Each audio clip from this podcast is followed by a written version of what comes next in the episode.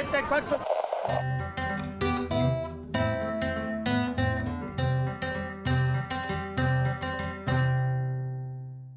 Hola a todas las personas que nos escuchan. Estamos en un episodio más de El Zapato Aprieta, el podcast sobre desigualdades del programa sobre acumulación, distribución y desigualdad del Instituto de Investigaciones Sociales de la Universidad de Costa Rica.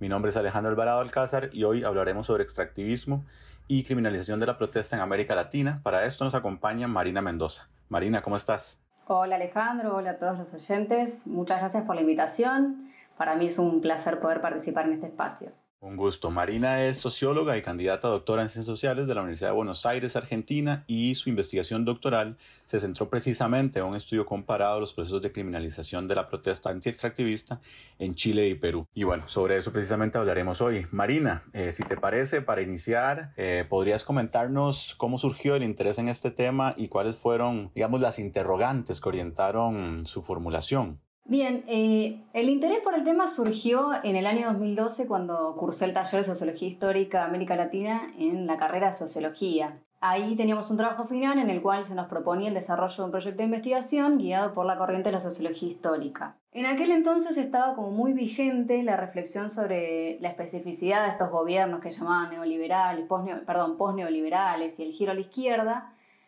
y en ese marco se incluía el debate del modelo de acumulación, las nuevas y las viejas dependencias y la inclusión de las comunidades indígenas y campesinas históricamente marginadas. Ahí, por ejemplo, bueno, surgían explicaciones de los procesos de refundación constituyente en, en Bolivia, en Ecuador, el tema de los bienes comunes y la cosmovisión del buen vivir.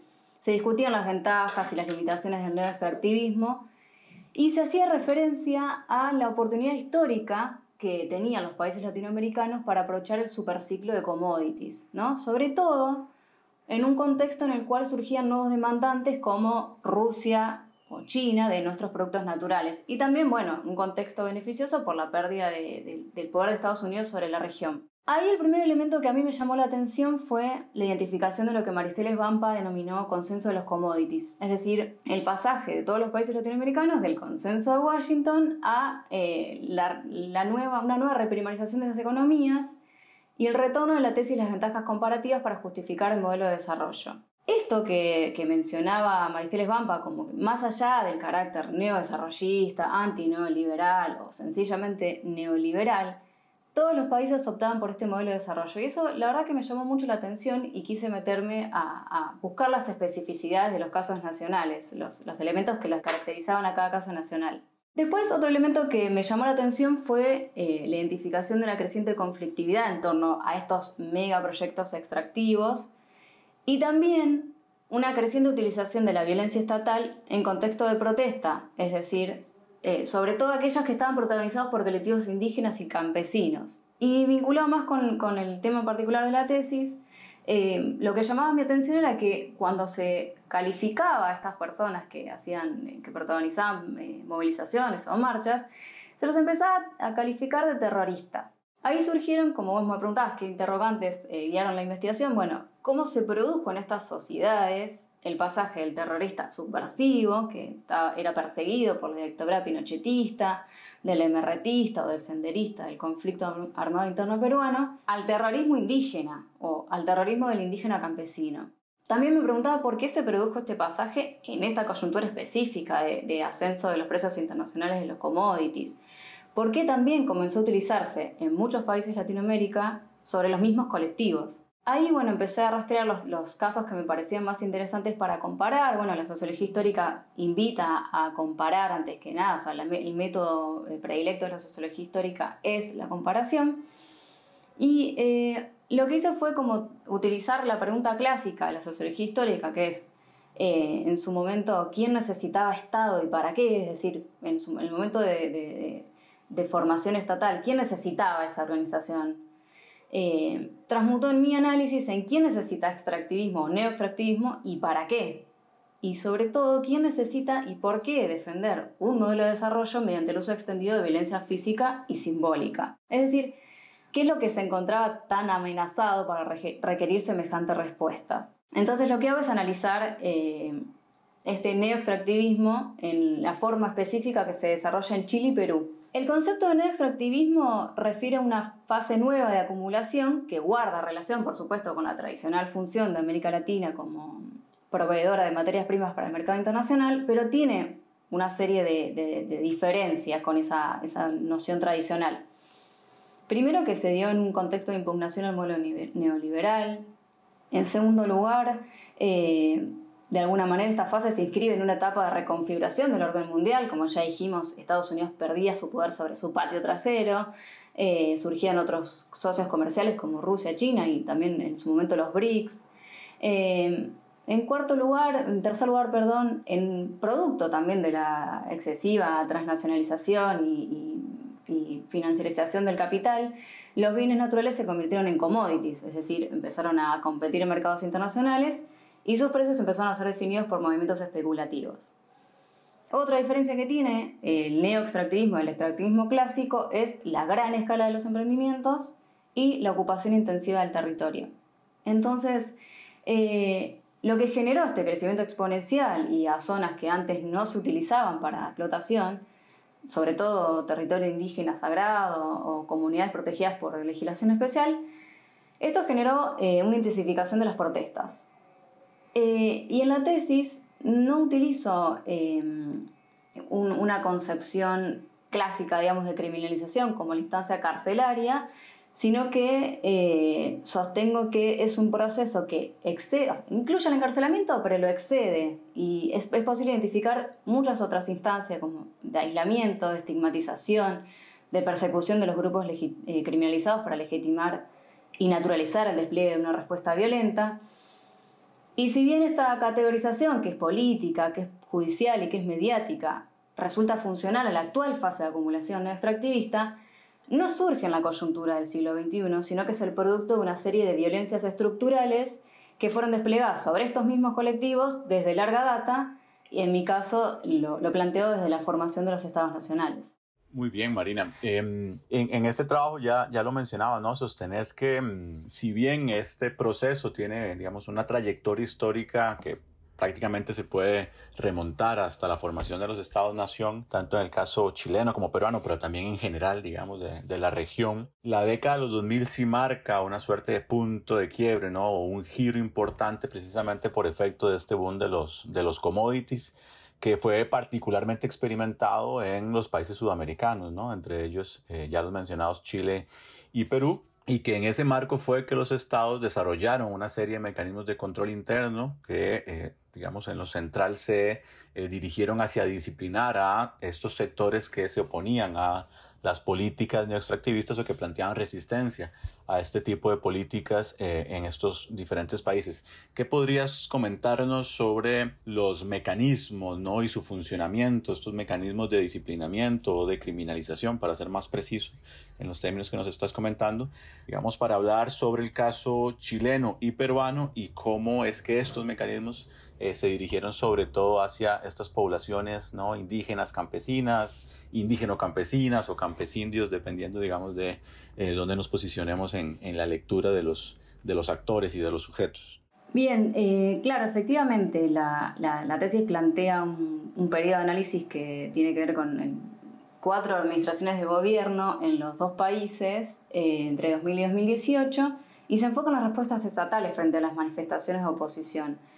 Ese es un tema importante porque cuando revisé la literatura eh, vigente sobre el tema, existente sobre el tema, encontré muchos trabajos ligados con la visión de las comunidades, que me parece absolutamente eh, importante, pero yo quería saber eh, cuál era la visión del Estado para responder de esa manera, por qué se construía un enemigo para defender un modelo económico. Y bueno, un poco retomando, retomando tu pregunta, el primer determinante que hizo que elija, que elija esa, ese periodo, eh, o el punto de partida del año 2000, es porque empiezan a incrementarse los precios internacionales de la soja, el trigo, el gas, el petróleo, eh, la minería metálica. Y los países productores de la región ingresaron a esta fase de acumulación, dentro de la cual, ante el exceso del crecimiento de la demanda, incrementaron también los países productores su competencia, ¿sí? Es decir, mejoraron sus instancias de, seguridad jurídica para dotar a los emprendimientos extractivistas de eh, justamente ciertos marcos de seguridad para trabajar, para desempeñar sus actividades. Entonces, em, uno de los bastiones de la competencia, esta que hablábamos de, los países productores, fue la necesidad de controlar el orden interno.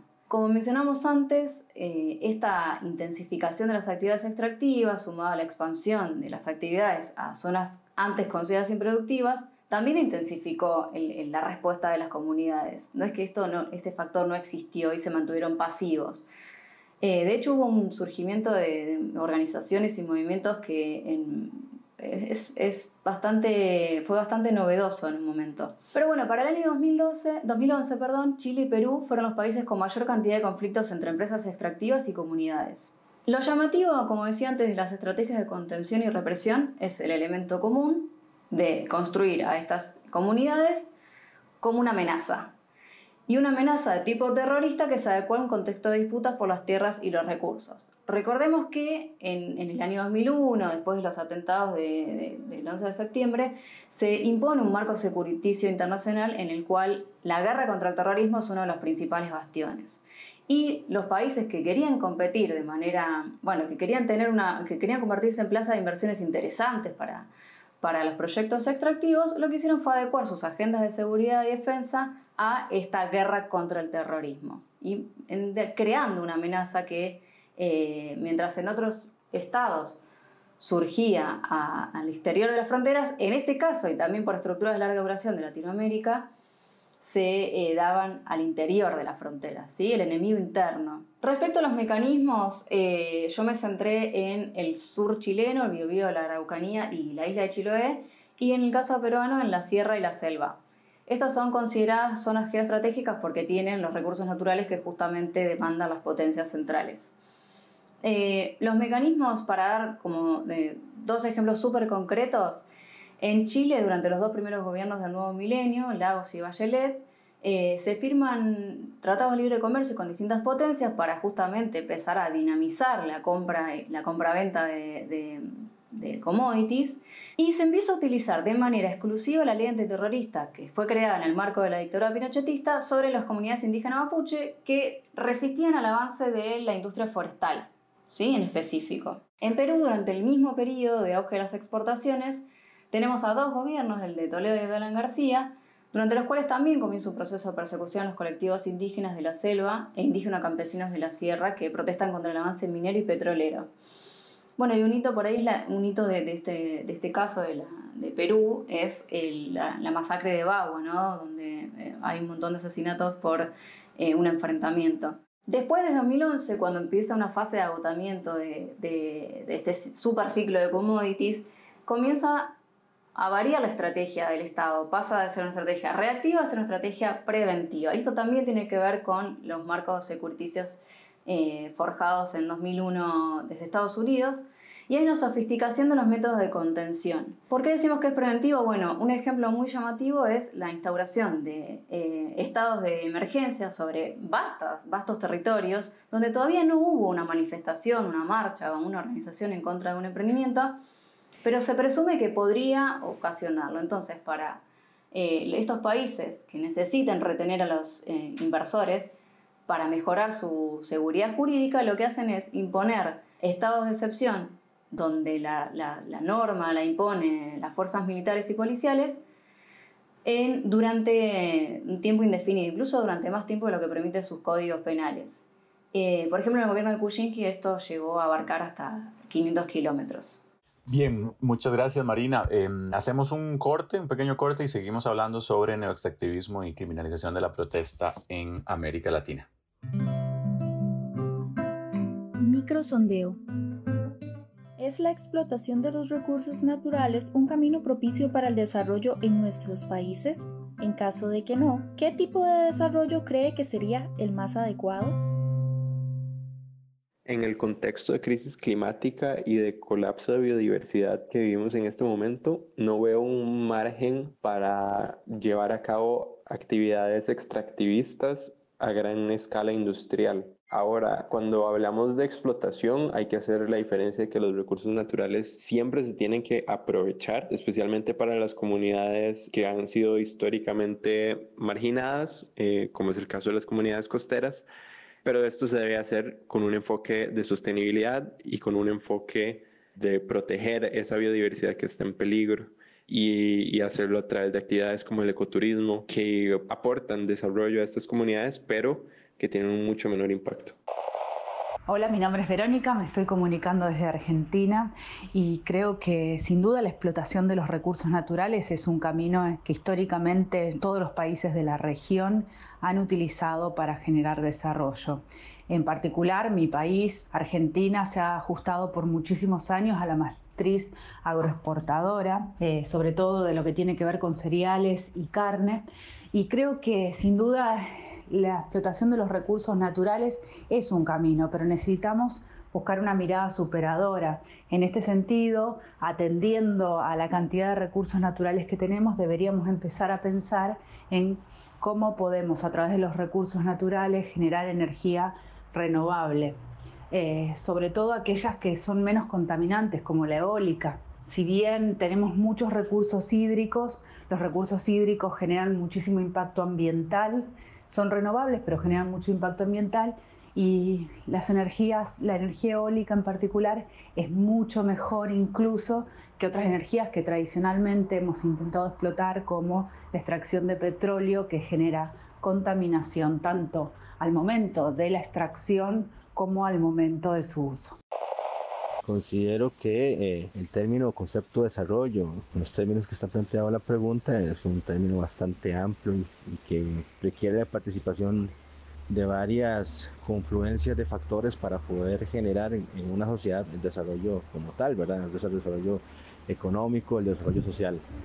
Eh, específicamente en cuanto a la explotación de recursos naturales, eh, lo considero como una opción viable y, y a tomar en cuenta siempre y cuando eh, esta explotación o de la explotación de estos recursos, eh, una, un buen porcentaje de las ganancias quede en el Estado y el Estado se vea obligado a invertir esas ganancias en programas de desarrollo social y económico, no este, asistencialistas, sino en verdaderos programas que repercuten en la sociedad en el sentido de generar riqueza en el sentido amplio de la palabra, aprovechando las oportunidades para que las poblaciones más vulnerables eh, puedan equiparar esas desigualdades. Estás escuchando el primer podcast sobre desigualdades en tiempos de pandemia, donde el zapato aprieta aún más. Continuamos en El Zapato Aprieta, el primer podcast sobre desigualdades, hablando de neoextractivismo y criminalización de la protesta en América Latina con Marina Mendoza.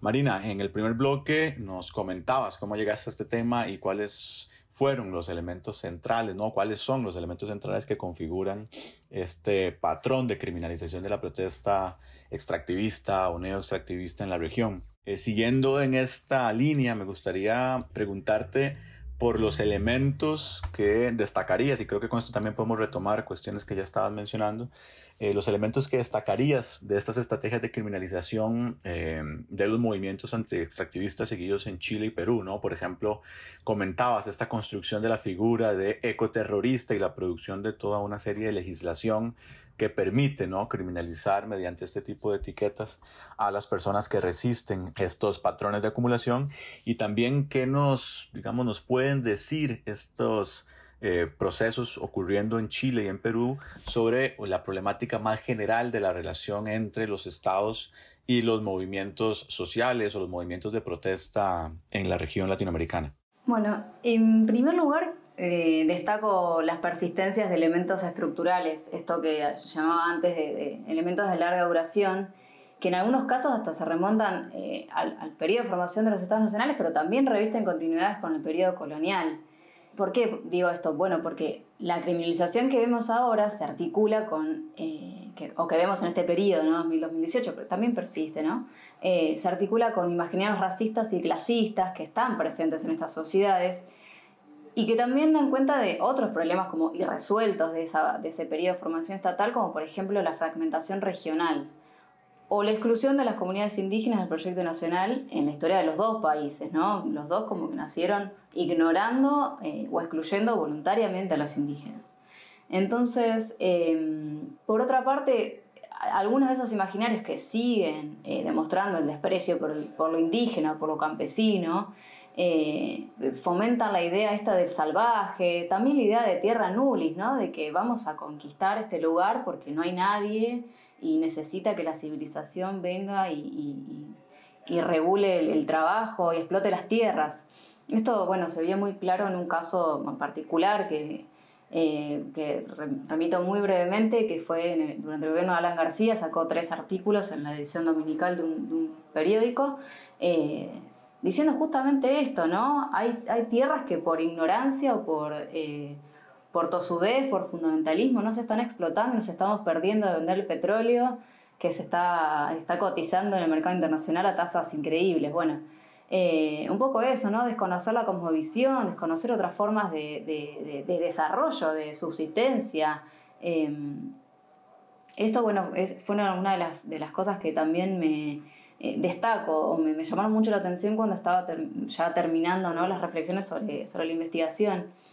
Y por otro lado, otra cuestión que, que también me gustaría destacar es que más allá del o sea, el objetivo de la respuesta estatal violenta no, no fue particularmente encarcelar o, llevar a cabo procesos judiciales eh, súper extensos, sino que el objetivo final era desarticular, estigmatizar a sus protagonistas, desprestigiar las organizaciones, o sea, quitarles el apoyo ciudadano que tuvieron en su momento y que hasta se hablaba de, una, de, un movimiento regional de los pueblos indígenas y campesinos de Latinoamérica. Y bueno, esa, esa es la, una vez que crearon esa figura, crearon ese enemigo eh, y ese carácter, lo dotaron de ese carácter de peligrosidad, eh, también funcionaron como, como, un mecanismo aleccionador para toda la población, digamos, ¿no? Como vean qué les sucede quienes eh, osan disentir con el poder. Em, y después, bueno, otros, otros imaginarios remiten a tiempos más recientes, como la dictadura, en el caso chileno y el periodo del conflicto armado interno peruano, donde se gesta una persecución sistemática al disidente. Si bien se, se, lo, se lo escuda bajo el carácter de comunista, eh, lo que se persigue es la disidencia, ¿sí? los que se oponen al poder de alguna manera. Em, y también, bueno, en este periodo, como mencionás eh, hace un ratito, em, se configuraron muchos los cuerpos legales que se utilizaron en, este, en, entre 2000 y 2018 para regular la, respuesta estatal. Que por ahí nosotros lo vinculamos con, en mi tesis yo lo vinculé con eh, democracias incompletas, que bueno, no es una tesis mía, por supuesto, sino eh, que tiene mucho, mucho trabajo ahí de, autores chilenos. Pero lo importante es eh, mencionar qué, no, o pensar qué tipo de, de democracia se gestaron esas sociedades con retornos recientes a, la democracia formal, ¿sí? también otro elemento que, destaco es que el enemigo interno se va reconfigurando en distintas coyunturas históricas para legitimar determinado accionar violento. Y, bueno, eso también tiene que ver con los procesos de larga duración. A mí me interesaba sacar a, esa lectura de la exclusión indígena como por una cuestión civilizatoria o cultural y posicionarlo como lo que para mí fue siempre que sacarle, sacarle las, las tierras para que incluirlas en el desarrollo nacional. Eh, es decir, el fin era eh, antes que nada económico. Y bueno, también la memoria de larga duración, este ejercicio de preguntar desde el presente al pasado, me, permitió identificar como estratos de violencias, tanto físicas como simbólicas, que los estados nacionales, centrales, también locales, desplegaron sobre estos colectivos. Y eso tenía que ver con las necesidades de cada fase de acumulación. Y bueno, el último elemento que, que me gustaría destacar es que tiene un carácter regional, se observa un carácter regional. Si bien yo me centré en dos países, eh, muchas de las cuestiones que mencioné están presentes en, eh, se me ocurre ahora por mencionar Colombia. Al mismo tiempo, al crear esta, esta amenaza como algo regional, obviamente le suma legitimidad a la respuesta estatal, porque si hay una amenaza que es no local, sino regional, eso, bueno, obviamente eh, legitima eh, una, una, respuesta de, tipo urgente, de tipo categórica de los estados. Y bueno, también en, relación a lo último que me preguntabas, eh, da cuenta de una sistemática utilización de la violencia para reprimir la disidencia y también de la militarización de los cuerpos policiales latinoamericanos que son, para mí, un resabio de los periodos dictatoriales o autoritarios y de los cuales, bueno, el, el cuerpo de carabinero y la Policía Nacional Peruana ofrecen ejemplos bastante contundentes. Y también, bueno, así para cerrar esta pregunta, tal vez debería retomarse en, futuros trabajos, es el hecho de que en los dos países Todos estos sucesos que mencionamos eh, sucedieron en el contexto de democracias formales, es decir, se utilizó legislación de emergencia, se utilizaron criterios de exclusión propios de sistemas totalitarios, se respondió a la disidencia política desde una instancia punitiva. Todo eso sucedió en el marco de sistemas democráticos. Y eso claramente invita a, repensar la relación entre estados, entre Estado, capitalismo, democracia, la funcionalidad de este sistema de gobierno, la reproducción de un determinado modelo de desarrollo. Bueno, un montón de cuestiones que quedan abiertas. Claro, porque mm, ciertamente más que hablar de mecanismos de control interno de lo, que, de lo que estamos hablando, ¿no? Estamos en presencia prácticamente de un, de un paradigma regional, ¿no? Eh, que incorpora claramente también la política internacional eh, estadounidense, yo creo que también de otros países interesados en eh, el extractivismo y muy implicados en el extractivismo como Canadá, donde finalmente podemos mirar las particularidades de cada estado, pero finalmente insertas en un paradigma común, ¿no? Citabas el caso de Colombia, pero también de Brasil o de México, en nuestra región, el caso guatemalteco, ¿no? Donde eh, la minería sigue siendo eh, importante o el mismo caso hondureño, ¿no? En otras, en otras formas. Entonces, parece que en efecto estamos eh, discutiendo sobre un paradigma regional eh, y que, bueno, los casos chileno y peruano también nos funcionan como un, digamos, disparador para poder mirar también estos procesos más de escala regional. Marina, para continuar con esto que, que nos hablabas, ya sabes que, bueno, este es un podcast que precisamente habla, ¿no? Sobre desigualdades o se enfoca particularmente en el tema de las desigualdades. Entonces, pensando que este extractivismo y digamos el neoextractivismo también, ¿no? Como patrón de acumulación de, capital que ha sido eh, predominante eh, en la región durante, ya lo mencionabas, prácticamente los últimos 20 años. ¿Cómo es esa relación o cómo podemos pensar esa relación? ¿Cuáles son los hilos, digamos, que conectan a ese patrón de acumulación eh, con la desigualdad y con la criminalización de la protesta, ¿no? Cuando incluso podríamos pensar que la criminalización misma también se distribuye desigualmente, ¿no? O sea, no son todos los mismos sectores los que la padecen, ni, la, ni en la forma y la magnitud o intensidad en, en la que la padecen. Sí, totalmente de acuerdo. Pero bueno, el, el modelo extractivista es en sí mismo un generador o más bien un reproductor de desigualdades, y en Latinoamérica, que es una de las regiones más desiguales del mundo, eh, las, profundiza. Es decir, a nivel global, para empezar, ¿no? con, con, las desigualdades que genera, es un modelo que exige que ciertos países se, se hiperespecialicen en actividades que no generan un valor agregado para responder a la demanda de países centrales que al poseer los medios tecnológicos para valorizar esos bienes obtienen una ganancia mayor. Ahí, ¿no? en la División Internacional de Trabajo ya tenemos una, una desigualdad de base. También genera una competencia entre los países latinoamericanos que se ve bien en el caso de Chile y Perú porque además comparten algunos de los, de los productos exportables. Y estos países latinoamericanos, todos los países latinoamericanos, dependemos del ingreso de divisas producidos por este modelo, donde hay ganadores y donde hay perdedores. La dependencia de estas divisas por, por parte de los países latinoamericanos coloca a los países de la región frente a una paradoja muy difícil de resolver. También, por supuesto, se generan desigualdades regionales y socioeconómicas eh, al ser los gobiernos nacionales los que controlan y deciden cómo se distribuyen las ganancias que se producen por estas actividades, que encima suceden en regiones alejadas y con poca presencia estatal positiva, lo que quiero decir es que eh, funcionan bajo una modalidad casi de enclave, ¿no? O sea, están muy integrados al mercado mundial, pero poco vinculados al mercado interno. Entonces, las, las ciudades capitales o las grandes ciudades de cada país exportan, entonces funcionan como una aduana, lo que se extrae en el interior y en el interior dejan los residuos y las inequidades sociales. Entonces ahí tenés una doble situación de, desigualdad o de dependencia interna y externa. Em, y bueno, también suceden cosas como que hay comunidades que acuerdan previamente con las empresas extractivas em, determinadas mejoras, ¿no? En vías de comunicación, en postas de salud, vivienda, educación, y entonces eso también genera desigualdades entre regiones productivas, porque hay algunas que logran acuerdos particulares sin considerar el carácter colectivo que debería tener la negociación. Y bueno, finalmente hay, hay desigualdades entre ciertos ciudadanos que parecen ser de, de, primera categoría, como vos mencionabas también en la pregunta, eh, que son bueno, los que analizo en, la, en mi investigación, sobre los cuales el Estado está presente, no es que no está presente, está presente en su cariz represiva. Eh, o solo intenta algunos canales de diálogo cuando el contexto se lo exige, por ejemplo, cuando los organismos internacionales de derechos humanos dicen, che, mira, estás criminalizando y encarcelando a, este, a estos grupos o respondiendo de una manera excesivamente violenta frente a una propuesta de protesta de naturaleza política, y ahí responden, sí, dialogan, sí, pero desde una mirada paternalista, ¿no? desconociendo su capacidad política. Y en ese sentido también se da una lógica muy perversa entre eh, un desigual trato entre los indígenas buenos, ¿no? entre comillas, los que aceptan los programas de distribución de tierras y las políticas basadas en la plurinacionalidad, y los malos, es decir, los que se oponen de alguna manera eh, parcial o total a, algún tipo de, emprendimiento extractivo. Esto, esto, los malos, digamos, son negativizados y son convertidos en un enemigo peligroso del cual el poder, por supuesto, se tiene que hacer cargo.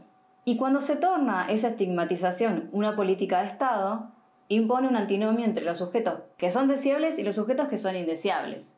¿no? Y eso también nos recuerda a, la biopolítica, ¿no? Es un manejo biopolítico de la protesta social que separa a los que son dignos de mantener la vida frente a quienes no lo son o, cuya desaparición, eh, cuya muerte, encarcelamiento, o cuya desarticulación del tejido comunitario pasa completamente desapercibido para los estados nacionales. Sí, totalmente. Marina, ya para, para cerrar y, por último, eh, citabas y mencionabas el, trabajo de Maristela Svampa en el inicio de, de esta charla. Y bueno, precisamente eh, Svampa ha señalado que en el marco de la, de la pandemia, eh, este tipo de patrones de acumulación ¿no? basados en el, en el extractivismo eh, han tendido incluso a, acentuarse, ¿no? Y en ese escenario, pues también eh, es de esperar que se hayan acentuado este tipo de políticas de control eh, interno eh, sobre las comunidades en sus resistencias, pero también eh, las comunidades han seguido resistiendo, han seguido manteniendo sus procesos, que no son solo procesos de protesta, sino también son procesos de formación y, y, desarrollo de otro tipo de prácticas y otro tipo de formas de producción, de consumo, de relación en general con con el medio natural, ¿no? Entonces quisiera, eh, para cerrar en, medio de toda esta nota tan compleja, eh, preguntarte, bueno, ¿cómo crees que se dibujan esas resistencias eh, de cara a futuro en, nuestras, en nuestros países y en nuestra región en relación con este, con este modelo de, de acumulación? Bueno, en principio mencionar que a partir de, de, 2018, segunda, segundo semestre de 2018, cuando yo termino la, la, investigación o cuando pongo una pausa en la investigación, comienzan a, mostrar signos de un nuevo crecimiento, de, un nuevo superciclo, ¿no? Obviamente después vino la pandemia y hubo, altibajos, pero la realidad es que este modelo de, desarrollo eh, y este rol mm, dependiente de América Latina no, no se modificó, ¿no? Y mucho menos en un contexto de emergencia como es la pandemia ahora, no, está pues, siendo puesta en, en cuestionamiento, ¿no? Entonces, lo que sí me parece muy interesante y muy importante mencionar es, en principio, que eh, en Perú se dieron procesos de organización indígena, indígena campesina, que, no se, eh, que son, fueron novedosos en términos de su, de su fortaleza. Lograron, por ejemplo, em, la ley de consulta previa, que implica que eh, los, los, gobiernos deben consultarles acerca, en realidad informarles acerca del impacto que puede generar ese emprendimiento en sus comunidades, junto con la contaminación de suelos y cursos hídricos, etc. Entonces, esos logros que se, que obviamente se, esto lo analiza también la tesis, se, gestaron al calor de las luchas de los primeros años de, de, de, organización, también son, son importantes de retomar y si bien hubo una desarticulación de esa organización y ahora vemos cada vez menos de, esas manifestaciones, creo que desde la academia, la visibilización de esta problemática, eh, poner en agenda que existen estas, estas comunidades y que están siendo eh, sometidas a estas situaciones, eh, me parece que es importantísimo, a pesar de que la coyuntura tal vez no es muy, muy optimista, por, por decirlo de alguna manera. Muy bien, eh, Marina, muchas gracias por acompañarnos y compartir sobre este tema tan, tan importante, em, tanto para la academia como para la discusión política y, social en, en, toda la región. No, muchas gracias a vos y a, a, todos y todas los oyentes. Y a todas las personas que nos acompañaron hoy, eh, agradecerles y recordarles que puedan seguirnos en nuestra cuenta de Anchor FM, eh, anchor.fm o en la plataforma de podcast de su preferencia. Que estén bien y hasta un siguiente episodio de El Zapato Aprieta. Producción y edición Andrés Rodríguez Minsky. Locuciones y créditos Fátima Ruiz Tijerino. Diseño gráfico Andrés Artavia Atencio.